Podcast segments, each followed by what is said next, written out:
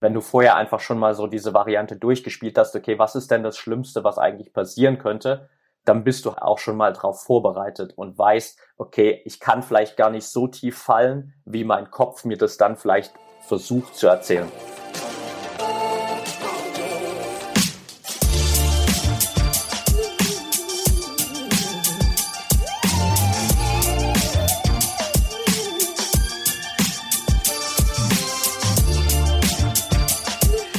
Herzlich willkommen zum Achilles Running Podcast. Mein Name ist Eileen. Heute möchte ich euch zu Beginn dieser Folge gern eine Frage stellen. Gab es bei euch schon mal ein Wettkampfergebnis, das an sich gut war, aber ihr nicht so wirklich stolz drauf, weil ihr wusstet, es hätte besser sein können oder ihr wolltet einfach mehr? Wenn nicht, hey, lucky you. Wenn doch, ihr seid nicht alleine. Tatsächlich ist es bei mir auch mal der Fall gewesen. Vor knapp einem Jahr habe ich mich sehr intensiv auf den Berlin Halbmarathon vorbereitet, aber dann doch leider meine angestrebte Zielzeit um eine Minute 24 verpasst. Die Zeit war immer noch bombastisch, klar, aber irgendwie konnte ich mich nicht so wirklich darüber freuen. Jetzt steht der nächste Berlin Halbmarathon an und ich überlege schon, wie es da so laufen wird, was ich anders machen kann, was ich besser machen kann. Also ich mache das jetzt gerade alles so ein bisschen mit mir selber aus. Es gibt aber auch eine andere Option. Eine Option, die vielleicht viele von euch noch nicht so richtig in Betracht gezogen haben. Und zwar ist es, sich einen Mentalcoach ranzuholen. Und mit so jemanden spreche ich heute in der Folge des Achilles Running Podcasts. Patrick Thieler heißt er und er arbeitet mit ProfisportlerInnen zusammen und coacht sie zur nächsten Bestleistung. Aber auch, und das ist ziemlich wichtig, er coacht sie auch, wenn es ums Tabuthema Scheitern geht. Wir reden über realistische Zielsetzungen, warum Fünfjahrespläne nicht unbedingt für jeden was sind und wie es dazu kommt, dass nach einem 90-sekündigen Wutausbruch bei Patrick plötzlich getanzt und mit den Fingern geschnipst wird. Bevor es zum Gespräch rübergeht, ein kleiner Werbehinweis von unserem Partner Falke. Falke kennen vermutlich viele und spätestens, wenn ich Falke mit Socken in Verbindung bringe, klingelt es. Das hat seine Gründe. Immer wieder höre ich von Leuten, die mit den Socken von Falke laufen und auch auf die schwören. Falk hat nämlich selber den höchsten Qualitätsanspruch an die eigenen vielfältigen Produkte. Das sind nicht nur Socken, sondern auch andere hochwertige Sportkleidungsstücke, aber naja, eben halt auch die Socken. Dabei gibt es für jeden Lauftypus die passenden, also absoluter Rookie, fortgeschrittener oder passionierter Wettkampflaufender. Falke will eben durch Perfektion und Liebe zum Detail überzeugen. Und auch mit Socken für ganz spezielle Bedürfnisse, wie mit dem Falke Achilles. Diese Socken sollen LäuferInnen mit Achillessehnenbeschwerden helfen oder im besten Fall diese Beschwerden vorbeugen. Ansonsten findet ihr auch Kompressionssocken oder andere leistungsfähige Sportkleidung im Sortiment. Wir haben da auch ein Special-Angebot für euch. Benutzt im Online-Shop Achilles 15 als Code und ihr spart volle 15% auf alle, also wirklich alle Artikel. Den Link packe ich euch natürlich in die Show Notes. Viel Spaß beim Gespräch von mir und Mentaltrainer Patrick Thiele. Hallo Patrick, ähm, schöne Grüße nach Fragezeichen. Wo bist du? Ja, hi Eileen. Ich bin gerade in Medellin in Kolumbien. Wie geil, was machst du da gerade? Meine Freundin macht hier für vier Monate ein Auslandspraktikum und da es bei mir äh, kein Problem war, sie einfach zu begleiten, bin ich jetzt vier Monate mit hier, arbeite von hier aus und jetzt geht's dann für uns weiter nach Costa Rica und Mexiko für drei Monate. Klingt mega gut. Wahrscheinlich schöneres Wetter als hier in Berlin ist es äh, gerade sehr regnerisch, grau, so richtig wie man äh, so deutschen Winter äh, sich vorstellt. Wie ist es bei dir gerade? Ja, auf jeden Fall deutlich besser. Hier ist jetzt so in den letzten ein, ein, zwei Wochen die Regenzeit zu Ende gegangen und jetzt ist es auch wirklich konstant warm, 25 bis 30 Grad jeden Tag, also lässt sich aushalten. Geil. ich würde gerade gerne tauschen tatsächlich. ähm, du sagtest gerade, du arbeitest von dort aus und natürlich ist jetzt gerade die Frage so, ey geil, was kann man denn arbeiten, dass man auch von der anderen Seite der Welt machen kann. Deswegen meine Bitte, stell dich doch einfach mal kurz vor, was machst du da beruflich? Ja, super gern. Also bei mir ist es gerade noch so ein bisschen zweigeteilt. Das heißt, ich arbeite einerseits immer noch remote für ein Startup in Berlin, kümmere mich mhm. da um alles, äh, was mit Social Media, Influencer Marketing zu tun hat. Und parallel dazu arbeite ich jetzt seit knapp anderthalb Jahren als Mentaltrainer für Profisportler. Und auch das äh, läuft bei mir mittlerweile komplett online ab über Skype oder Zoom, also über Online-Tools und äh, WhatsApp, also da auch komplett in der Online-Betreuung drin sozusagen. Und dementsprechend funktioniert das auch von überall auf der Welt. Mich würde natürlich interessieren, wie bist du da auf die Idee gekommen, so, so Mental-Coaching zu machen, wenn du so aus dem, sag jetzt mal grob aus dem Marketing kommst und dann so, ah ja, ich will Mental-Coaching machen für Sportler und Sportlerinnen? Ja, es ist eine etwas längere Geschichte. Also es hat bei mir eigentlich äh, sich über die Zeit ergeben in den letzten so fünf, sechs Jahren. Ich habe generell für mich selbst schon immer Sport gemacht. Also mein Dad hat mich damals mit fünf, sechs Jahren in den Skiverein bei uns zu Hause gesteckt auf dem Dorf und im Sommer habe ich Fußball gespielt, beziehungsweise musste auch laufen gehen oder durfte laufen gehen. Ich habe äh, damals eigentlich schon auch gern gemacht und äh, habe dann über die Jahre auch immer viel Sport betrieben, bin zweimal ganz knapp daran gescheitert, im Profifußball zu landen und habe dann vor fünf, sechs Jahren damit angefangen, mich sehr intensiv mit Persönlichkeitsentwicklung zu beschäftigen und habe dann auch vor drei Jahren meinen eigenen Podcast gestartet, der hieß damals noch Project Freedom und da habe ich eigentlich über so die ganzen Basics von Persönlichkeitsentwicklung gesprochen. Und mhm. erst durch meinen Job auch in dem Startup, weil es ein äh, Supplement-Unternehmen, wo wir auch viel mit Profisportlern zusammenarbeiten und ich sozusagen auch der erste Ansprechpartner für die ganzen Profisportler bin, hat sich das dann ergeben, dass immer mehr Sportler auch einfach zu mir gekommen sind und mir immer mal wieder Fragen rund um dieses ganze Mindset-Thema gestellt haben, weil ich bei uns im Unternehmen dann auch für YouTube-Videos und so ein bisschen gebrandet war als Mindset-Experte. Und dann ja. habe ich mir vor anderthalb Jahren gesagt, hey, ähm, lass doch mal gucken, ob das eine Möglichkeit ist, wo ich einfach Sportlern noch mehr helfen kann. Und habe dann angefangen, mit ein paar Sportlern mich auszutauschen, hatte eben auch schon ganz gute Kontakte und jetzt habe ich äh, so ein paar Olympiathleten, mit denen ich äh, seit teilweise einem Jahr, über einem Jahr schon zusammenarbeite. Jetzt sind es aktuell fünf, mit denen ich äh, konstant zusammenarbeite und ja, ich bin gespannt, wo der Weg hingeht. Hast du denn äh, irgendwie eine Ausbildung gemacht, Seminare besucht oder irgendwas in der Richtung? Also ich habe äh, generell für mich sehr, sehr viele Seminare, Workshops äh, im Bereich Persönlichkeitsentwicklung, Mentaltraining in den letzten Jahren besucht. Ich hatte mhm. noch keine konkrete Ausbildung als Mentaltrainer. Das war auch den Sportlern ehrlich gesagt ähm, egal. Ich habe allerdings gemerkt, okay, wenn es dann darum geht, dass man vielleicht langfristig auch mit Verbänden und so weiter zusammenarbeiten will, dann ist es schon wichtig, dass man da zumindest diesen klassischen Schein hat, der in Deutschland halt immer so wichtig ist. Und dementsprechend mache ich jetzt gerade parallel noch äh, ein offizielles Fernstudium zum Mentaltrainer. Mhm. Aber, gibt es jetzt mittlerweile, also ich weiß, das Coach an sich ist ja nicht geschützt. Gibt es da denn irgendwie mittlerweile was Offizielles? Also irgendwie so ein, also IHK oder irgendwas mäßiges für, für Mentaltrainer? Ähm, mittlerweile tatsächlich schon. Also beim Mentaltrainer mhm. ist es auch so, dass der Begriff an sich nicht geschützt ist. Das äh, gilt in Deutschland ja. nur für den, für den Sportpsychologen, weil es da halt wirklich auch diesen Studiengang gibt und alles. Äh, für Mentaltrainer ist das auch anders. Man kann das im Prinzip ganz spontan machen, wie man will, aber es gibt mittlerweile Ausbildungen, wo man das wirklich machen kann, die dann auch äh, IHK zertifiziert sind und von allen Verbänden und so weiter anerkannt sind es ist ja momentan auch sehr trendy, ne? Also Mentalcoach, ich höre das überall, dass Leute das in Anspruch nehmen oder das anbieten. Wie würdest du denn erklären, wie dieser Trend jetzt zustande gekommen ist in den letzten Jahren? Oder hast, hast du da eine Idee, wie du das erklären könntest? So. Ja, ich glaube, dass das einfach so äh, diese klassische Welle ist, die aus den USA bei uns immer ein bisschen später landet.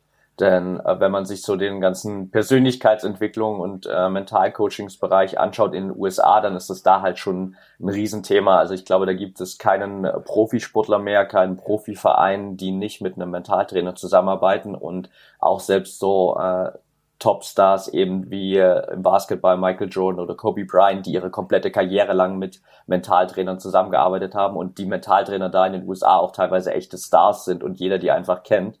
Und bei mhm. uns kommt es halt irgendwie so vier, fünf Jahre später an und äh, jetzt merken halt einerseits so die, die Vereine und auch die Sportler selbst natürlich, hey, da ist noch eine Menge Potenzial, da kann man unglaublich viel machen. Und dementsprechend äh, kommen dann natürlich auch immer mehr, sag ich mal, Einzelpersonen auf die Idee, hey, vielleicht ist das genau die Spezialisierung, wo ich mehr reingehen will und wo ich einfach Sportlern dann helfen kann. Ja, du sagtest ja gerade, du arbeitest größtenteils mit so Profisportler und Sportlerinnen zusammen. Aus welchen Bereichen, kannst du das so sagen, aus welchen Bereichen größtenteils der Zulauf kommt oder das Interesse da ist? Ja, also anfangs war es sehr viel aus dem Leichtathletikbereich. Jetzt mittlerweile mhm. habe ich auch Sportler aus dem Wintersportbereich, nordische Kombination und ja, es ist relativ gemischt. Ich habe mich auch von Anfang an da nicht auf eine Sportart festgelegt. Man hatte gestern auch ein super Gespräch mit einer Volleyballerin zum Beispiel, Volleyball-Bundesliga, hatte auch schon Kontakte zu Nationalspielerinnen von Bayern München. Also es ist wirklich äh, breit gemischt. Mhm. Wie stelle ich mir das denn vor, wie überhaupt so Leute auf dich zukommen, wie so die Anfänge sind von so einem Mentalcoaching? Gibt es überhaupt so eine klassische Linie, wie das abläuft? Ja, die klassische Linie war tatsächlich in der Vergangenheit viel so, dass ähm, ich durch mit den Sportlern in Kontakt gekommen bin durch den anderen Job noch von mir mhm. und ich dann einfach so gesagt habe, hey, ähm, du beschäftigst dich ja sowieso schon mit diesem ganzen Thema Mental Performance, bisschen dich weiterzuentwickeln, da auch auf mentaler Ebene. Lass doch mal gucken, ob das vielleicht auch was ist, wo ich dir noch weiterhelfen kann, damit du einfach am Ende noch bessere Ergebnisse bekommst. Und die ist, das, ist das denn mit deinem Chef so okay oder mit, dein, mit deiner Firma okay, dass du so sneaky so, übrigens, ich habe da noch so ein Side-Business? ja, ja, das ist, das ist alles abgeklärt. Also das läuft nicht so unter der Hand, sondern das ist schon, schon alles offiziell, ja. Okay, gut, das wollte ich nicht unterbrechen, das fand ich jetzt gerade ein bisschen lustig. Ja, alles gut, uh, genau. Und dementsprechend äh, waren die Sportler dann auch alle super offen und haben, äh, wir haben uns dann immer mal zusammengesetzt und geschaut, okay, funktioniert das, wie können wir das Ganze umsetzen. Mittlerweile tatsächlich funktioniert es auch sehr viel über Social Media und meinen Podcast, also dass mich da wirklich gezielt Sportler anschreiben über meinen Instagram-Kanal oder eben über den Podcast und dann sagen, hey, ich habe einfach in den letzten Monaten, Jahren bei mir festgestellt, dass mein Kopf da irgendwie ein immer größeres Problem ist und ich will jetzt einfach daran arbeiten, weil ich glaube, dass es langfristig kein Hindernis für mich sein sollte. Und dann entsteht meistens der Kontakt dann so und wir setzen uns dann zusammen und schauen, wie das Ganze funktionieren könnte. Haben die meisten denn schon eine Idee, woran es liegt? Oder sitzen die auch manchmal davor und sagen, irgendwie stagniert es?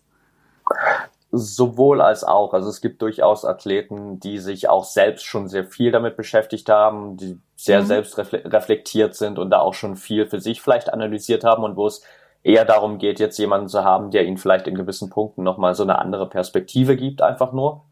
Und andererseits gibt es aber auch viele Athleten, die da wirklich so ein bisschen im Dunkeln tappen und sagen, hey, ich merke, mir passiert immer wieder dasselbe im Wettkampf.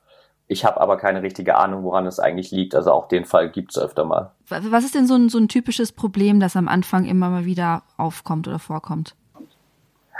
Ja, gerade jetzt so im Profisportbereich ist, denke ich mal, über alle Sportarten hinweg Leistungsdruck einfach das größte Problem oder die größte Herausforderung, vor dem alle Sportler irgendwie stehen. Am Anfang ist es vielleicht immer noch ein bisschen entspannt. Gerade in jungen Jahren sieht man, glaube ich, immer wieder, auch in den Profisportarten, fällt es den jungen Sportlern häufig leichter damit umzugehen, weil man einfach noch diese Unbeschwertheit hat. Irgendwann im Laufe der Jahre kommt halt dann immer so ein bisschen zu viel Gedenken dazu, zu viele Gedanken und am Ende hat man dann immer wieder diese Herausforderung, dass der Leistungsdruck sich vielleicht eher negativ auswirkt und man dann wirklich gezielt wieder daran arbeiten muss, das Ganze irgendwie positiv zu kanalisieren. Leistungsdruck von innen oder von außen? Sowohl als auch. Also gerade im Leistungssportbereich haben die Sportler natürlich mhm. auch, sage ich mal, so intrinsischen extremen Druck, den sie sich selbst machen oder extrem hohe eigene Erwartungen. Und je erfolgreicher sie werden, äh, desto mehr kommt natürlich auch der Druck von außen dazu, von Medien, Fans und so weiter. Okay, machen wir mal zwei Kategorien. Also eben dieser intrinsische Leistungsdruck, den wir gerade hatten, und der von der externe. Gehen wir mal auf den inneren Leistungsdruck. Was sind da so Hebel oder Knöpfe, die ich irgendwie bewegen kann, dass ich das ein bisschen runterfahre, weil das ist ja auch im Amateursportbereich.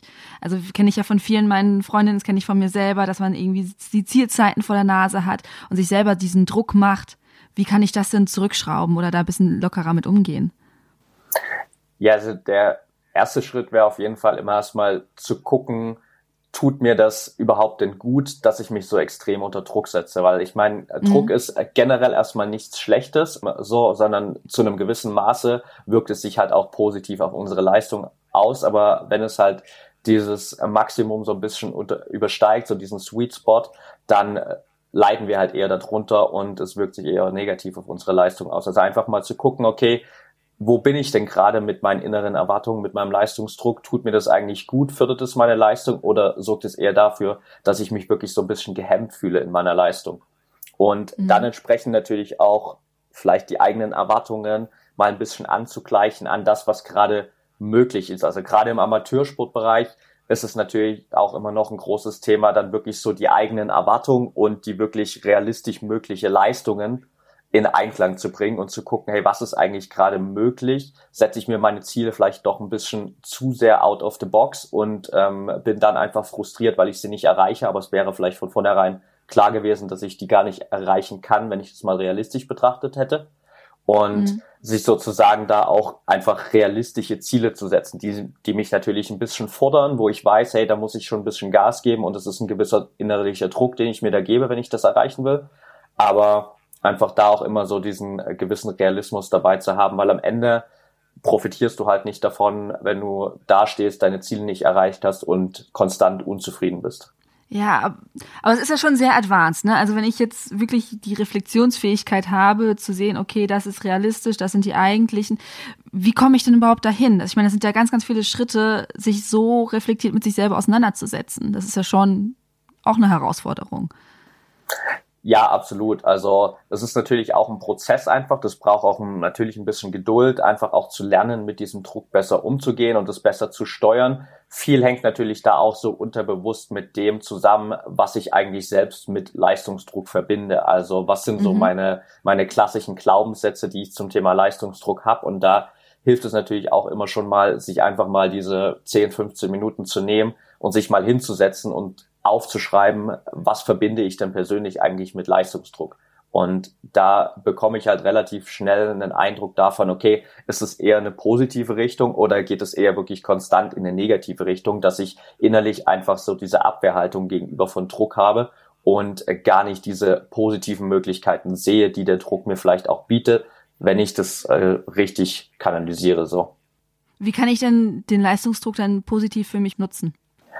Ja, also am Ende ist es, fängt es immer mit diesem Bewusstsein an, dass ich weiß, okay, Druck ist bis zu einem gewissen Maße einfach positiv für mich. Also es gibt diese schöne mhm. Leistungsdruckkurve. Das heißt, ähm, am Anfang ist es immer so, je mehr Druck wir verspüren, egal ob der jetzt von innen oder von außen kommt, ist es immer so, dass unsere Leistung zunimmt bis zu einem gewissen, gewissen Punkt und dann schlägt das Ganze halt um und unsere Leistungsfähigkeit lässt wieder nach. Und das einfach erstmal schon im Hinterkopf zu haben und zu wissen, okay, Druck ist generell nichts Schlechtes und dementsprechend erstmal diese positive Einstellung gegenüber Druck zu haben.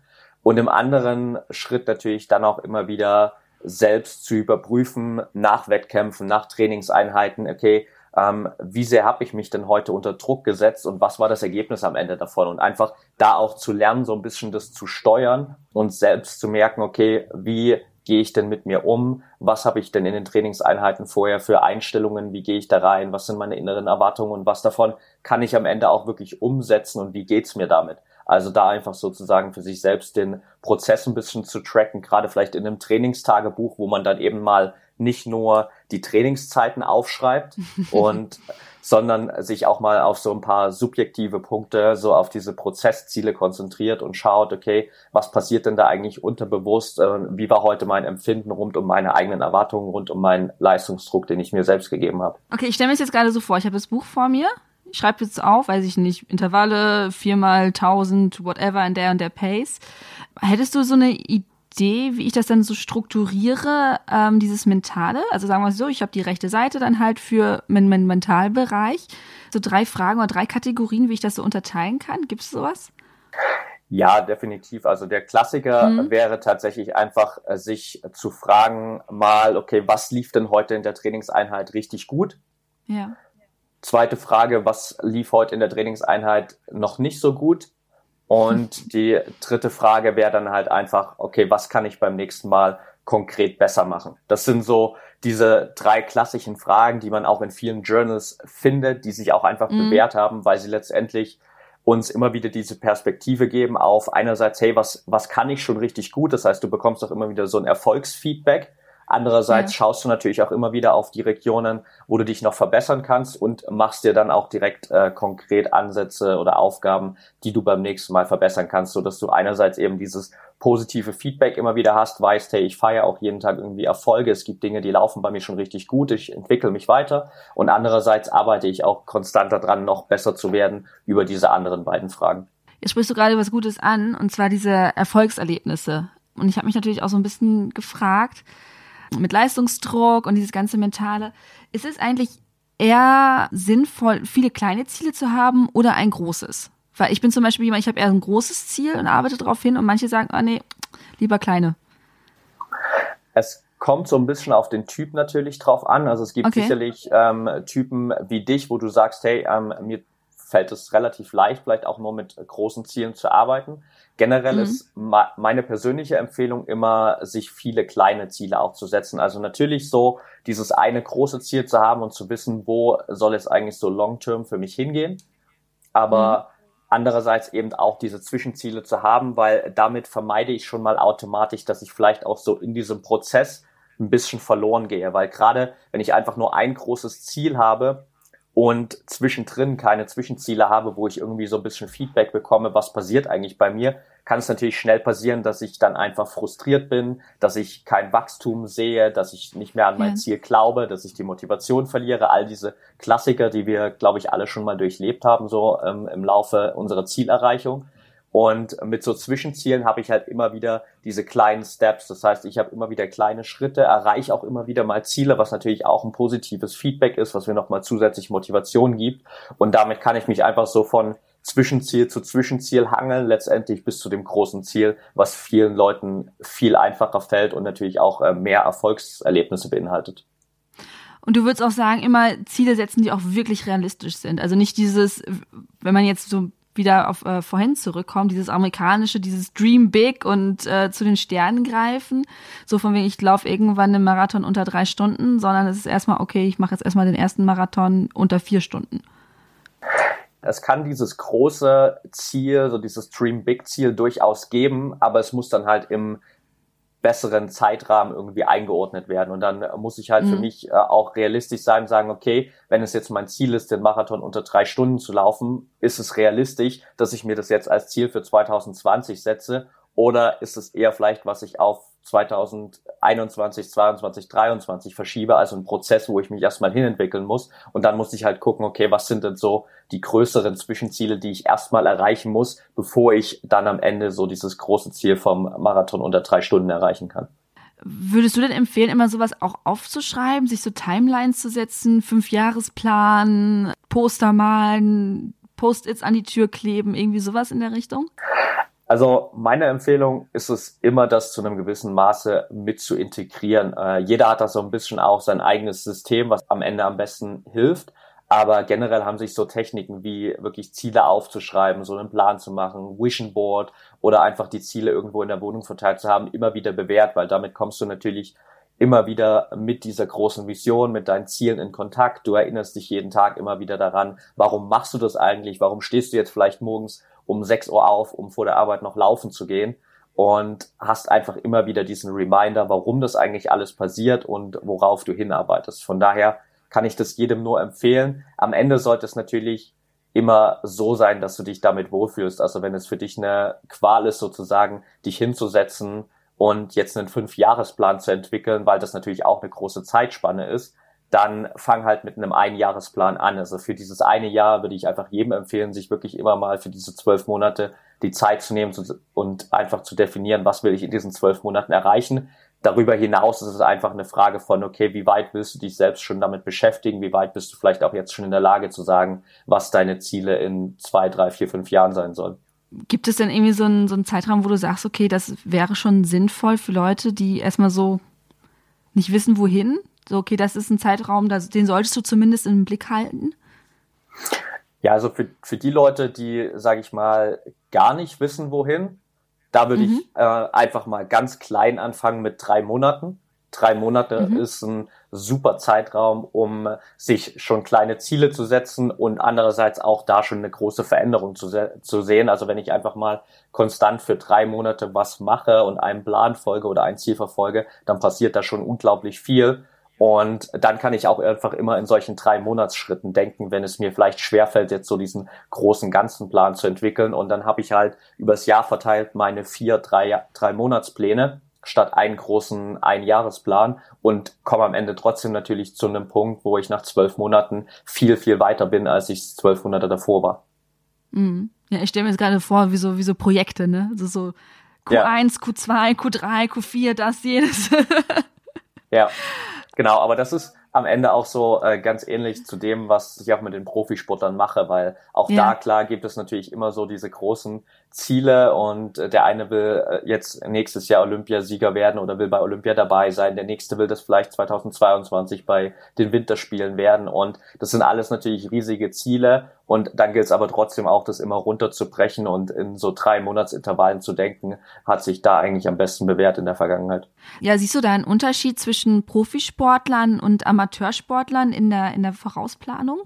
Ich glaube zumindest, dass es häufig bei Profisportlern vielleicht ein bisschen einfacher ist, so diesen großen Long-Term-Plan zu entwickeln und einfach zu gucken, was willst du erreichen, weil im Amateursport ist es natürlich einfach so, wir sind auch nicht zu 100 Prozent an diese eine Sportart gebunden. Vielleicht mache ich jetzt mal für zwei, drei Jahre die eine Sportart und gehe nur laufen. Vielleicht äh, fällt mir dann auf, hey, ich würde mich gern mal im Triathlon probieren und wechsle mal dahin und äh, teste mich da einfach so ein bisschen aus. Also da habe ich einfach natürlich auch eine gewisse Flexibilität, die ich vielleicht jetzt noch gar nicht voraussehen kann. Ich hätte auch damals nie gedacht, dass ich irgendwann mal Tennis spielen werde. Dann plötzlich mit 20 Jahren äh, war ich super begeistert von Tennis und habe fünf Jahre lang Tennis, Tennis gespielt. Jetzt mittlerweile bin ich beim CrossFit gelandet. Also auch äh, da ein, ein Riesenwechsel wieder. Und von daher ist es im Amateursport manchmal vielleicht ein bisschen schwer vorauszusagen, okay, was passiert denn bei mir in fünf Jahren oder in welcher Sportart bin ich da? Und dementsprechend müsste ich mir ja dann auch genau sagen, was will ich da für Ziele erreicht haben. Deshalb ist es im Profisport natürlich immer noch ein bisschen einfacher, weil die Sportler natürlich einfach auf ihre Sportart fokussiert sind, zumindest in den äh, meisten Sportarten und bei den meisten Athleten. Und dann lässt sich natürlich auch einfach konkreter voraussagen, okay, was sind denn die großen Ziele, die du in deiner Sportart noch verwirklichen willst? Bei deinen Profisportler und Sportlerinnen, was, was sind da so Geschichten, die du so gehört hast mit der Zielsetzung? Also Gibt es da wirklich welche, die riesengroße Poster malen, sich auf, auf, auf die Fenster schreiben? Gibt es da irgendwelche Geschichten, die du mit uns teilen kannst, gerne auch anonymisiert? Ja, auf jeden Fall. Also ich weiß von vielen, dass sie das wirklich in der Vergangenheit ähm, auch sehr strukturiert gemacht haben, dass sie sich da auch teilweise so Vision Boards erstellt haben. Ich weiß zum Beispiel von einer Sportlerin, die sich auch konkret das Ziel gesetzt hatte im letzten Jahr, wo sie gesagt hat, hey, ich will unbedingt Weltmeisterin werden. Der Wettkampf oder die Weltmeisterschaften waren im November. Und mhm. sie hat dann auch äh, angefangen, ab dem 1. Januar jeden Tag in ihr tägliches Journal aufzuschreiben, ich werde am 24. November 2018 Weltmeisterin. Und sie hat sich das jeden Tag aufgeschrieben, bis zu dem Tag, wo die Weltmeisterschaften dann wirklich waren, wo das Finale war und sie ist am Ende auch Weltmeisterin geworden. Geil. Aber es ist ja auch dieses, wie nennt man das? Visualisieren? Oder das, da gibt es auch so einen Ausdruck dafür, ne? Oder? Dass man das so sich immer wieder vorstellt? Genau, also das geht schon dann sehr stark auch in die Richtung Visualisierung, dass ich mich einfach immer wieder mit dieser Vision auch verknüpfe und das halt einfach für mich so echt wie möglich gestalte. Denn am Ende kann unser Kopf halt einfach nicht unterscheiden, passiert das jetzt wirklich oder stelle ich mir das gerade nur vor und je öfter ich das halt mir schon vorgestellt habe, desto einfacher ist es dann am Ende natürlich auch in der Umsetzung. Aber kann das nicht auch gefährlich werden, dass man sich da so in diesen Gedanken verliert oder so drauf versteift, dass wenn es nachher nicht ist, umso schlimmer ist? Ja, das bedarf natürlich dann so ein bisschen Vorarbeit, klar. Also es gibt natürlich gerade im Wettkampfsport immer wieder extrem viele äußere Faktoren, die kann ich natürlich auch nicht beeinflussen und die kann ich auch mit einer Visualisierung nicht zu 1000 Prozent ausschließen. Das heißt, egal wie oft ich das visualisiert habe und wie sehr ich das verinnerlicht habe. Es kann natürlich immer wieder passieren, dass ich das Ziel am Ende trotzdem nicht erreiche. Und da ist natürlich wichtig, dass ich vielleicht auch vorher schon an meiner mentalen Stabilität gearbeitet habe, damit ich das dann auch einordnen kann und weiß, okay, woran liegt es denn jetzt, dass ich den Titel vielleicht nicht gewonnen habe? Was waren die Gründe dafür? Und dann auch vielleicht zu sehen, okay, ich habe eigentlich alles richtig gemacht, was ich hätte richtig machen können, aber der Schiedsrichter hat heute die falsche Entscheidung getroffen oder die Wetterbedingungen waren einfach nicht für mich die allerbesten, die mhm. sie hätten sein können oder die anderen waren halt einfach heute diesen einen Tick besser. Also da einfach so diesen gewissen Realismus auch wieder zu haben und äh, diese mentale Stabilität, um sich da selbst auch so ein bisschen einordnen zu können. Jetzt kommen wir eigentlich direkt schon das perfekte Überleitung zum Thema Scheitern. Das wollte ich nämlich mit dir auch besprechen. Ne? Wir können uns ja immer diese tollen Erfolgserlebnisse und wir nehmen uns ganz viele tolle Sachen vor. Aber es passiert nun mal und das ist nun mal das Leben. Es läuft nicht immer so ganz, wie wir uns das vorgestellt haben, wie wir trainiert haben, wie wir das haben wollen. Zu einem, ich meine, das kannst du vielleicht auch jetzt gut beurteilen, da du am anderen Ende der Welt sitzt. In Deutschland gibt's ja nicht so eine schöne Scheiternkultur. Das ist ja schon eher negativ behaftet. Und das ist ja dann eher so, okay, es ist ein Fail, aber man versteckte es. Hast du erstmal, A, hast du eine Idee, warum das in Deutschland so extrem negativ gesehen wird, wenn man gescheitert ist? Nee, nee erstmal die Frage. So, ohne A, sondern die Frage erstmal. Punkt. Fragezeichen so. Ähm, ja, ich glaube, dass sich so ein bisschen das aus unserer Wirtschaft und Industrie allgemein herausentwickelt hat, so und auch aus unserem Bildungssystem, dass wir einfach ähm, so dieser klassische Made in Germany Standard einfach der sein soll, der perfekt ist und der keine Fehler hat und dass wir das auch einfach irgendwann äh, auf unser Leben, auf unser Bildungssystem und dann auf, auf die Art und Weise, wie wir im Alltag, im Job und so weiter agieren, übertragen haben und deshalb so eine extrem negative Fehlerkultur haben, wenn man das zum Beispiel mit anderen Ländern wie den USA vergleicht. So, jetzt sind wir im Amateurbereich, scheitern, wir nehmen uns Ziele vor, wir erreichen sie nicht. Oder gehen wir einen Schritt noch zurück, wir nehmen uns was vor. Ist es sinnvoll, sich vorher eben mit dem potenziellen Scheitern auseinanderzusetzen? je nachdem, wie, wie wichtig dir das Ziel ist und je nachdem, wie, sage ich mal, vielleicht auch mental gefestigt du schon selbst bist, macht es auf jeden Fall Sinn, vorher auch mal so über dieses Worst-Case-Szenario nachzudenken, weil damit vermeidest du natürlich, dass du am Ende plötzlich in so ein Loch fällst, wo du überhaupt nicht mehr siehst, was passiert denn jetzt oder wie kann es jetzt weitergehen. Und wenn du vorher einfach schon mal so diese Variante durchgespielt hast, okay, was ist denn das Schlimmste, was eigentlich passieren könnte, dann bist du halt auch schon mal drauf vorbereitet und weißt, okay, ich kann vielleicht gar nicht so tief fallen, wie mein Kopf mir das dann vielleicht versucht zu erzählen. Wie mache ich das am besten? Also gehe ich wirklich vom, vom Allerschlimmsten aus oder ähm, mache ich das in, in, kleinen Steps oder in, in, verschiedenen Szenarien? Wie gehe ich da vor? Also ich sitze da so und sage, okay, sagen wir äh, Halbmarathon unter zwei Stunden in vier Monaten. Da setze ich gerade alles drauf. So, jetzt sitze ich da und ich sitze vor dir und sage, okay, das möchte ich jetzt erreichen, aber ich habe natürlich auch Angst. Ja, also ich würde einfach dann gucken, was sind denn so die äußeren Faktoren, die dafür sorgen könnten, dass ich mein Ziel nicht erreichen könnte. Also was spielt damit alles mit rein? Was passiert denn, wenn ich mich innerhalb dieser vier Monate verletze und den Halbmarathon mhm. nicht lauf laufen kann? Was ist, wenn ich kurz vor dem Marathon vielleicht krank werde und dann auch absagen muss oder nicht in meiner Topform laufen kann? Was ist, wenn ich mir während des Halbmarathons plötzlich extrem krasse Blasen an den Füßen laufe und abbrechen muss oder einfach ähm, mein Ziel dann in dem Moment nicht mehr erreichen kann? Also einfach so zu gucken, was sind denn so die einzelnen Faktoren, die irgendwie dieses Ziel beeinflussen können und was passiert denn für mich, wenn dieses wenn diese Faktoren eintreten. Also wenn ich dann eben vielleicht mich verletze und den Halbmarathon absagen muss, wie geht's denn dann da für mich weiter? Was äh, wären dann so die nächsten Schritte? Ähm, du sagtest gerade, je nachdem, wie mental gefestigt man ist. Jetzt aus meiner absoluten Leinhaftigkeit überlege ich gerade, okay, je gefestigter ich bin, desto weniger müsste ich mich ja aufs Scheitern-Szenario vorbereiten oder? Also ist es nicht eigentlich, wenn ich eh unsicher bin, ist es wichtiger, sich aufs potenzielle Nicht-Schaffen vorzubereiten, als wenn ich gefestigter bin, oder? Genau, absolut. Also du hast es eigentlich äh, schon vollkommen richtig erklärt. Also in dem ah, okay. Moment, wo ich halt so diese mentale Stärke selbst schon habe, weil ich sie vielleicht mhm. über die. Jahre hinweg einfach schon so ein bisschen verinnerlicht habe, dann kann ich natürlich besser auch mit diesen Situationen umgehen, wo ich dann vielleicht mal scheiter, wo ich Rückschläge habe. Wohingegen, wenn ich eben vielleicht gerade noch relativ neu dabei bin, wenn ich mir noch nicht so viel mich mit mentaler Stärke beschäftigt habe oder nicht so eine Basis habe, auf der ich aufbaue, ist es natürlich umso wichtiger, dass ich vielleicht vorher für mich schon die Basis schaffe und gucke, was kann denn im schlimmsten Fall passieren und mich so ein bisschen darauf vorbereite, damit ich dann eben nicht in so ein tiefes Loch reinfalle. Okay, wir haben uns jetzt die ganzen Szenarien uns überlegt, was alles passieren kann. Und jetzt passiert wirklich irgendwas. Was auch immer. Ich habe einen Krampf unterwegs, ich schaffe die zwei Stunden nicht. Wie gehe ich dann eben damit um? Ich Ich meine, man ist ja trotzdem enttäuscht, auch wenn man sich das überlegt hat vorher, überlegt hat, was alles passieren könnte. Man kommt irgendwie über die Ziellinie, man sieht auf die Uhr, weiß ich nicht, zwei Minuten, ach, zwei Stunden neun und denkt so, ja, scheiße. Was, wie, wie gehe ich dann mit diesem Scheitern, mit diesem blöden Gefühl im Bauch um? Ja, es gibt auf jeden Fall so ein paar Ansätze, die helfen, das Ganze so ein bisschen in, in Relation dann einfach zu setzen. Und das erste ist mal so in der Situation dann auch, ich komme im Ziel an, habe vielleicht eben, wie du gerade gesagt hast, hey, das ist jetzt um neun Minuten verfehlt mein Ziel und mhm. kann mich dann erstmal fragen, okay, was waren denn jetzt die Gründe dafür, beziehungsweise liegt es an mir, dass ich dieses Ziel nicht erreicht habe?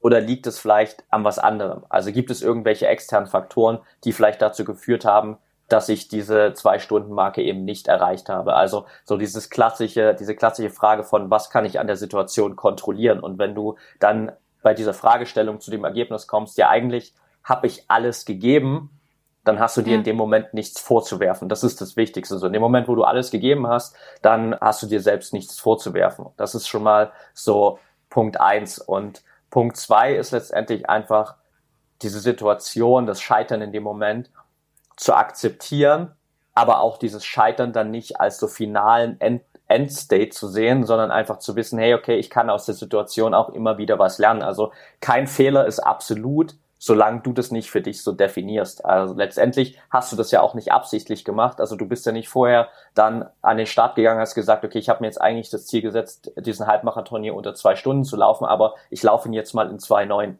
Das hast du ja nicht mhm. absichtlich gemacht, sondern das ist ein Prozess, ja. der sich dann halt ergeben hat und das ist nun mal das ähm, Endergebnis, mit dem du dann sozusagen weiterarbeiten musst und dann einfach zu gucken, okay, was sind denn die Dinge, die ich aus dieser Situation lernen kann? Was sind denn konkrete Sachen, die ich beim nächsten Mal besser machen kann? Also jeder Fehler, jedes Scheitern, jeder Rückschlag bietet unter uns halt auch immer dieses Wachstumspotenzial zu gucken, was können wir noch besser machen. Und wenn du das von der Perspektive aus betrachtest, ist es halt auch jedes Mal eine Chance, beim nächsten Mal besser zu werden. Und natürlich fühlt sich das am Anfang mal scheiße an, ehrlich, klar, das wissen wir alle. Und äh, es ist nicht toll, aber da auch für dich vielleicht so ein State zu schaffen, wo du dir vielleicht mal erlaubst, für ein paar Minuten, vielleicht auch für ein paar Stunden in diesem schlechten Gefühl drin zu bleiben, einfach zu sagen, hey, okay, ich habe jetzt mein Ziel verfehlt, ich bin enttäuscht, das ist nun mal die Emotion, die wir damit verknüpfen. Und es ist auch vollkommen okay, dass du diese Emotion hast, weil wir sind nun mal emotionale Wesen. Und es ist auch extrem wichtig, dass wir Emotionen immer mal wieder ausleben, aber dann eben auch nach ein paar Minuten oder nach ein paar Stunden zu sagen, okay, that's it jetzt, jetzt schaue ich mal nach vorn und guck, wie es weitergehen kann, anstatt mich jetzt einfach so in dieser Negativität ähm, zu suhlen und da drin zu schwimmen. Ja, dieses Selbstmitleid. Äh, es klingt in der Theorie super, aber ich glaube, es kennt fast jeder mal so von wegen, wann schaffe ich es irgendwie wirklich diesen Punkt zu erreichen? Okay, jetzt war ich lang genug traurig, jetzt ist ein Cut. Also kann man sich da irgendwie, gibt es da irgendwie eine Methode, um zu sagen, okay, jetzt, jetzt ist vorbei, jetzt wird ein Schlussstrich drunter gezogen? Ja, also das definitiv. Ich äh, gehe sogar mit vielen von den Profisportlern so weit, dass wir das auf äh, wirklich 90 Sekunden Intervalle runterbrechen. Also oh. sozusagen zu sagen, hey, pass auf, ähm, du hast jetzt ein Ziel, das du vielleicht nicht erreicht hast und du bist natürlich frustriert. Dann nimmst du dir 90 Sekunden Zeit, um diese Emotion komplett auszuleben. Das heißt, du stellst dir vielleicht einen Timer auf deinem Handy, gehst dann 90 Sekunden komplett rein in dieses Gefühl, schimpfst vor dich hin, schreist, machst alles, was du gerade durch diese Emotion machen willst. Also du lebst es komplett aus für 90 Sekunden und nach diesen 90 Sekunden hast du für dich dann aber auch so eine radikale körperliche Veränderung. Das heißt, du, du springst vielleicht aus, du, auf, du schmeißt dir deine Lieblingsmusik auf die Ohren, du tanzt ein bisschen, du schnippst mit dem Finger als Trigger sozusagen, um dir zu signalisieren, hey, jetzt wechsle ich in diesen anderen positiven State. Das geht alles. Also unser Kopf ist durchaus dazu in der Lage, wenn du eben so diese radikale Veränderung dabei hast. Also dann einfach da zu sitzen und zu sagen, okay, jetzt äh, bin ich schlecht drauf und okay, aber ab jetzt bin ich wieder gut drauf. Das funktioniert halt nicht, sondern der Körper oder unser Verstand braucht halt einfach diese radikale Veränderung, um zu sehen, ah, okay, da ist jetzt was komplett anders und wir verhalten uns jetzt auch anders. Und dann hast du halt die Möglichkeit, so da zu intervenieren und da im Kopf auch zu sagen, okay, jetzt ist Schluss, bis hierhin habe ich diese Emotion gelebt und ab jetzt geht es wieder in eine andere Richtung. Ich stelle mir gerade so eine Coaching-Session bei dir vor. So geil, so erst 90 Sekunden wird so, ah, scheiße, alles doof. Und dann so, Party on!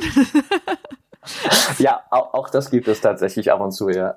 Hast eigentlich recht. Also es ist wichtig, auch die Emotionen auszuleben. Also dass man wirklich einfach sagt, okay, es ist scheiße gelaufen und es ist okay. Manchmal weiß man ja auch nicht, woran es gelegen hat. Das kenne ich ja auch von Wettkämpfen. Manchmal hat man alles gegeben. Eigentlich war das Wetter auch okay und irgendwie ist nichts passiert großartig, aber trotzdem sollte es nicht sein, wie auch immer. Und dann steht man so ein bisschen davor und weiß nicht, okay, ich kann jetzt auch auf niemanden sauer sein, ne? Wenn das Wetter irgendwie doof war oder jemand einen geschnitten hat oder der Startblock viel zu voll war, dann kann man ja immer auch so die Schuld an jemanden anderen geben so, okay, der ist schuld, der ist schuld. Das ist ja meistens auch viel einfacher, als wenn man sich eingestehen muss, okay, irgendwie wollte mein Körper heute nicht.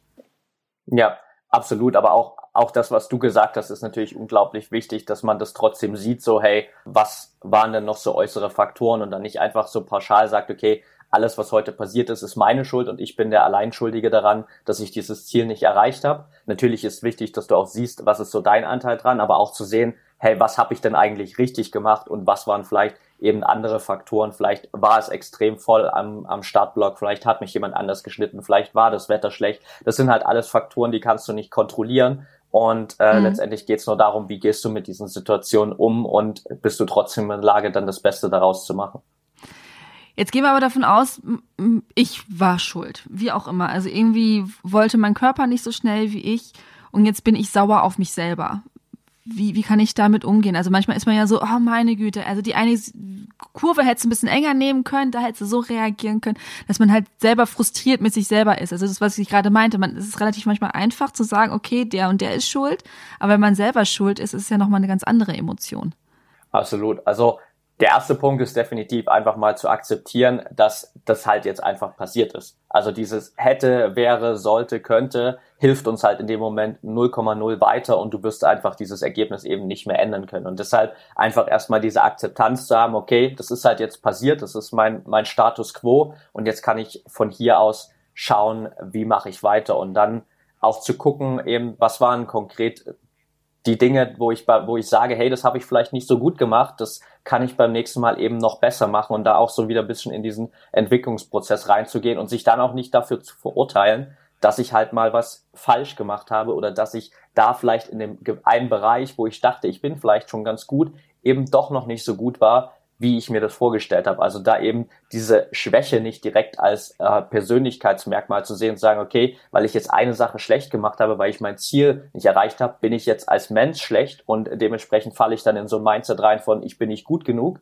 sondern einfach zu schauen, okay, was kann ich beim nächsten Mal besser machen, eher mit diesem Mindset ranzugehen, okay, vielleicht war ich heute noch nicht gut genug, das heißt nicht, ich werde es nie sein, sondern ich werde es beim nächsten Mal dann sein oder beim übernächsten Mal und einfach direkt wieder in diesen Prozess reinzugehen, und zu gucken, was habe ich denn konkret heute einfach nicht so gut umgesetzt, wie ich mir das vielleicht vorgenommen habe und was kann ich daraus lernen fürs nächste Mal, was heißt das jetzt für meine nächsten Trainingseinheiten und für meine nächsten Wettkämpfe. Da sind wir genau in diesem Fall dieser, dieser Selbstoptimierung auch. Wann wird es denn gefährlich, dieser Gedankenstrudel? Dieses, ich bin noch nicht gut genug, ich muss noch besser werden. Ich muss noch irgendwie hier eine Stellschraube drehen, ich muss da noch irgendwas ändern. Ich, aber irgendwann wird das ja schon setzt sich das halt im, im Kopf ein bisschen so ein Hamsterrad, ne? So gedanklich. Also wann, ab wann ist es irgendwann, wo man denkt so, hu, okay, das ist nicht mehr ganz so cool? Ja, also es wird natürlich in dem Moment gefährlich, wo du einfach nur noch immer die Dinge siehst, die nicht gut laufen. Also in dem Moment, wo du komplett den Fokus verlierst für alles, was du schon gut machst, was schon gut läuft und du siehst nur noch die Dinge, die schlecht laufen und du gehst nach jedem Wettkampf, nach jeder Trainingseinheit raus und denkst dir, boah, das hätte ich noch besser machen können, in dem Bereich habe ich nicht so gut geliefert heute und siehst sozusagen nur noch das, was schlecht ist an dir, dann ist es natürlich definitiv ein negativer Aspekt. Generell ist mhm. diese, dieses gewisse Maß an Selbstun äh, Selbstunzufriedenheit äh, natürlich überhaupt nichts Schlechtes. Und gerade im Profisportbereich ist das so einer der größten Antriebe überhaupt, natürlich dieses Mindset zu haben, hey, ich will immer besser werden und ich weiß auch, ich kann mich immer noch weiterentwickeln, aber die Balance dazwischen ist natürlich extrem wichtig. Also ich hatte vor kurzem erst auch ein Podcast-Interview auf meinem äh, Podcast mit einer deutschen Nationalspielerin aus dem Volleyball, die das in einem Satz ganz gut zusammengefasst hat und gesagt hat, du darfst als Leistungssportler auch mal zufrieden sein, aber du darfst dich nie zufrieden geben. Und hm. das ist eigentlich so die optimale Mischung. Also ich sage immer das ganz gern mit diesem englischen Satz, happy in the now, big vision for the future. Das heißt, du darfst auch mal jetzt zufrieden sein mit dem, was du gerade hast, was du an Ergebnissen bekommst, wo du gerade schon stehst. Andererseits ist es natürlich extrem wichtig, dass du für dich auch immer wieder diese Vision hast, was kannst du denn noch besser machen, wo soll der Weg hingehen, wo kannst du dich noch weiterentwickeln und da einfach auch dieses konstante Wachstum drin zu haben. Und dafür ist es natürlich ganz wichtig, dass ich einfach dann gerade eben im Hier und Jetzt immer wieder dieses Feedback bekomme über was läuft schon gut und deshalb auch das, was wir vor uns gerade in dem Trainingstagebuch besprochen haben, diese Frage, was lief denn heute im Training schon richtig gut oder generell sich auch einfach an einem Ende von einem Tag die Frage zu stellen, was lief denn bei mir heute schon richtig gut? Was sind drei Erfolge, die ich heute gefeiert habe? Weil dadurch bekomme ich eben diesen Zustand von, hey, ich bin jetzt schon mal zufrieden mit dem, was ich gerade habe, weil ich sehe, ich habe jeden Tag meine kleinen Erfolge und ich habe jeden Tag was zu feiern. Andererseits schaue ich eben aber auch dann jeden Tag nochmal drauf, was kann ich noch besser machen, um mich einfach immer weiterzuentwickeln. Kombinieren wir das mit dem Szenario von gerade, ähm, mit dem, wir haben es nicht geschafft, den Halbmarathon in zwei Stunden zu finishen. Wie schaffe ich es trotzdem, da noch so eine gewisse Zufriedenheit rauszukriegen? Also die Zufriedenheit in dem Fall kann natürlich jetzt einfach erstmal schon dadurch entstehen, dass du mal drauf schaust, hey, welchen Weg bist du denn eigentlich gegangen? Also wie viele Trainingseinheiten hast du denn reingesteckt, um überhaupt mal da an den Start zu gehen mit dem Ziel, unter zwei Stunden laufen zu wollen? Und dir einfach sozusagen dafür mal auf die Schulter zu klopfen, dass du einfach vor dem Wettkampf in den Monaten, in den Wochen davor all die Arbeit, all die Stunden da reingesteckt hast, um überhaupt erstmal an den Start gehen zu können und dieses realistische Ziel zu haben und zu wissen, okay, wenn ich heute alles voll umsetzen kann, dann ist es definitiv möglich, dass ich hier unter zwei Stunden laufen kann. Und dann eben auch im Rennen selbst zu schauen, okay, was habe ich denn eigentlich jetzt schon konkret gut gemacht? Was habe ich heute richtig gut umgesetzt? Und da eben auch nicht wieder in diesen State reinzufallen, zu sagen, okay, es ist jetzt alles scheiße, weil ich habe dieses Zwei-Stunden-Ziel nicht erreicht, sondern einfach zu gucken, was habe ich denn gut umgesetzt und sich da dieses positive Feedback zu holen. Das ist halt für uns ganz, ganz wichtig, einfach diese kleinen Erfolge auch immer wieder wahrzunehmen. Das ist, je erfolgreicher die Sportler sind, habe ich gemerkt, ein immer größeres Problem, wirklich diese kleinen Erfolge wahrzunehmen und die auch mal zu feiern, um sich einfach immer wieder dieses Feedback zu holen, dass es schon Dinge gibt, die richtig gut laufen und dass es Dinge gibt, für die ich auch jetzt schon zufrieden sein darf. Und damit schaffe ich halt für mich schon mal so eine Grundlage, wo ich trotz des gescheiterten Zieles, trotz der Unzufriedenheit innerlich so ein gewisses Maß an Zufriedenheit aufbauen kann, weil ich weiß, hey, ich habe verdammt viel Zeit da reingesteckt, ich habe viel trainiert, ich bin an den Start gegangen, ich habe vielleicht 90 Prozent dessen, was ich mir vorgenommen habe, komplett umgesetzt und jetzt geht's einfach darum, beim nächsten Mal die anderen 10 Prozent auch richtig zu machen oder vielleicht eben noch ein bisschen was an meinem Training zu optimieren. Dann springen wir es jetzt mal komplett zu Ende. Ähm, ich habe den Wettkampf beendet. Gut, ich bin irgendwann denke ich so, ja, okay, gut, es ist nur zu 90 Prozent so gelaufen, wie ich das haben wollte. Was ich kenne und was auch viele kennen, ist wahrscheinlich nach dem Wettkampf fällt man erstmal in ein Loch. Eben in so ein Motivationsloch, in so, wie geht's jetzt weiter? Und ich habe zwischendurch echt gemerkt, es ist schwer, da wieder rauszukommen, besonders wenn man so große Ziele hatte. Ähm, ich bin beispielsweise im September einen Marathon gelaufen, habe noch so ein, zwei Wochen von dem Gefühl mich ernährt und danach ging es so, okay. Und nu, jetzt wird es auch wieder dunkel draußen, es ist alles so ein bisschen so, hu, die nächsten Wettkämpfe stehen irgendwann nächsten Sommer an. Wie kriege ich mich da jetzt so ein bisschen aus diesem ja, Winterblues, Off-Season-Blues, wie kriege ich mich da wieder raus? Ja, am Ende hast du eine Sache selbst schon so ein bisschen gesagt. Also diese Frage, die wir uns meistens immer erst danach stellen, so wie geht's weiter, die mhm. kann, ich, kann ich mir natürlich auch schon vorher mal stellen und äh, schon, schon, schon vorher mal mir Gedanken darüber machen, okay, jetzt habe ich dieses Ziel, ich will den Marathon laufen, wie geht's denn danach weiter? Was sind denn so danach Schritte, die ich für mich umsetzen will? Und das muss ja jetzt nicht automatisch heißen, hey, ich will im November den Marathon laufen und im Januar den nächsten. Also ich muss da nicht mhm. automatisch auch immer größer wieder denken. Die Ziele müssen nicht immer größer werden, sondern das Wichtigste ist einfach, dass du für dich vielleicht vorher schon mal ein Ziel schaffst oder einen Prozess einleitest, wo du weißt, okay, so geht's danach auch weiter. Das ist das nächste, worauf ich hinarbeite oder was für mich nach dem Marathon wichtig ist. Und dann sagst du halt für dich vielleicht, okay, nach dem Marathon ist jetzt für mich eigentlich das nächste wichtige Ziel, dass ich dann wieder konstant in eine Routine reinkomme, wo ich vielleicht zwei, drei, viermal die Woche laufen gehe.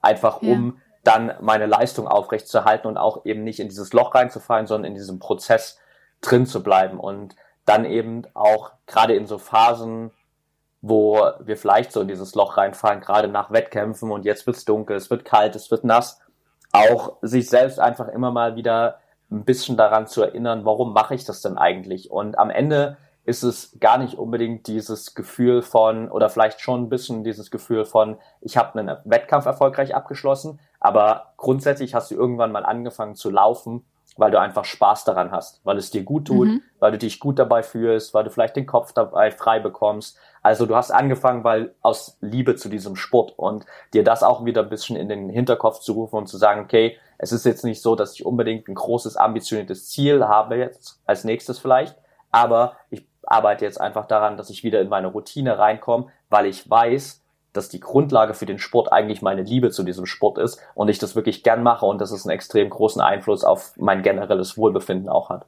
Klingt super. Klingt wirklich sehr gut. Hilft mir auch gerade persönlich, weil ich gerade eben genau ein bisschen so im, im Loch bin. Äh, die nächsten Wettkämpfe stehen weit weg und ich laufe ja auch ganz gerne, aber es ist wirklich bei diesem nass, kalt und vor allem dunkel. Also kalt ist ja weniger für mich ein Problem, aber dieses Dunkel, das fällt mir schon schwer, abends äh, noch zu sagen, okay, ich bin jetzt zu Hause, ich sitze schon nochmal, dann nochmal die Laufschuhe anzuziehen und rauszugehen, ist schon gerade ein bisschen pff, schwierig. Ja, kann ich, kann ich vollkommen verstehen, aber auch da hilft es ja manchmal in solchen Situationen auch mal drüber nachzudenken, ob es schon mal andere Situationen gab, in denen du dann in der Lage warst, das äh, auch anders zu lösen. Also ich denke, wenn du jetzt drüber nachdenkst, fällt dir bestimmt in der Vergangenheit irgendein Abend ein, wo du in der genau derselben Situation warst und am Ende aber trotzdem deine Laufschuhe angezogen hast und rausgegangen bist, oder? Ja, ja, gibt's auch, gibt's auch. Aber so gestern Abend beispielsweise, ich bin nach Hause, ich war müde, dann habe ich gegessen, dann dachte ich, okay, jetzt kannst du eh nicht laufen gehen. Dann bin ich in die Badewanne gegangen. Stattdessen.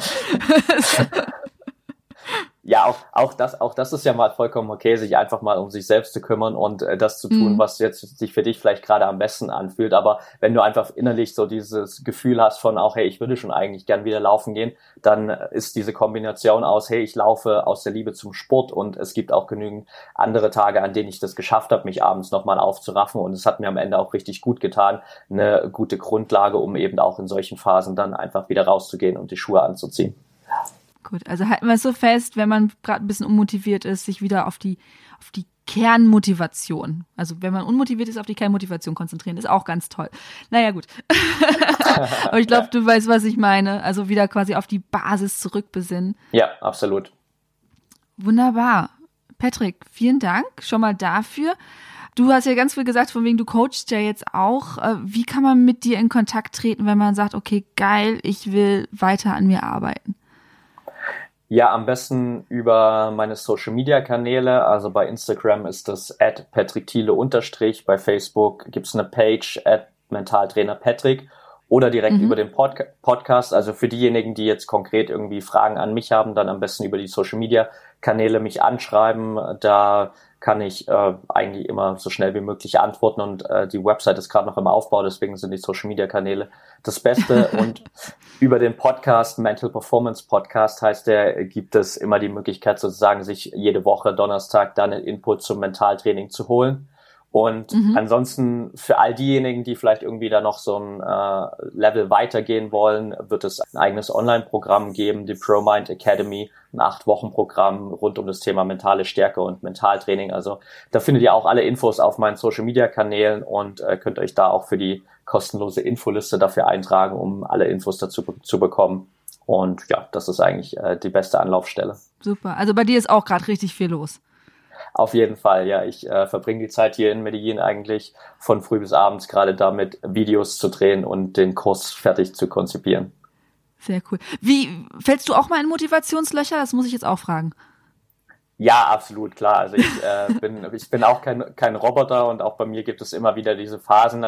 Ich habe äh, mittlerweile relativ gut gelernt, damit, damit umzugehen, habe für mich mhm. ein ganz gutes System entwickelt, wie ich da wieder rauskomme. Ich lasse mich auch selbst regelmäßig coachen. Also ich habe auch einen eigenen, äh, ah. ist es zwar mehr ein Business Coach eigentlich, ähm, aber äh, prinzipiell sprechen wir auch sehr viel eben über meine eigenen mentalen Herausforderungen vielleicht mal, die es natürlich auch gibt. Ähm, unabhängig davon, dass ich Mentaltrainer bin für andere, habe ich natürlich auch meine eigenen mentalen Herausforderungen immer mal wieder. Aber ich habe einfach gelernt, damit umzugehen und habe für mich so ein System gefunden, wie ich da bestmöglich, schnellstmöglich wieder rauskomme. Lässt sich ja auch schwer trennen. Also das ist so meine Erfahrung, die ich gemacht habe. Teilweise, wenn ich beim Sprechtraining war, haben wir auch über meine mentale Einstellung gesprochen. Seine eigene Einstellung beeinflusst fast alles. Deswegen lässt sich das auch schwer trennen. Absolut, also es spielt letztendlich in allen Bereichen mit rein, egal ob das jetzt eben der Sport ist oder ob das das eigene Unternehmen ist oder äh, nur mein generelles Wohlbefinden, äh, wie ich durch den Tag gehe, das hängt halt alles ein bisschen davon ab, wie ich letztendlich denke. Dann äh, noch eine Frage, okay, also wir können ja nicht alle zu dir kommen zum, zum Mentaltraining, oder du würdest dich freuen, aber dann hättest du äh, sehr viele Leute plötzlich, äh, die bei dir einrufen.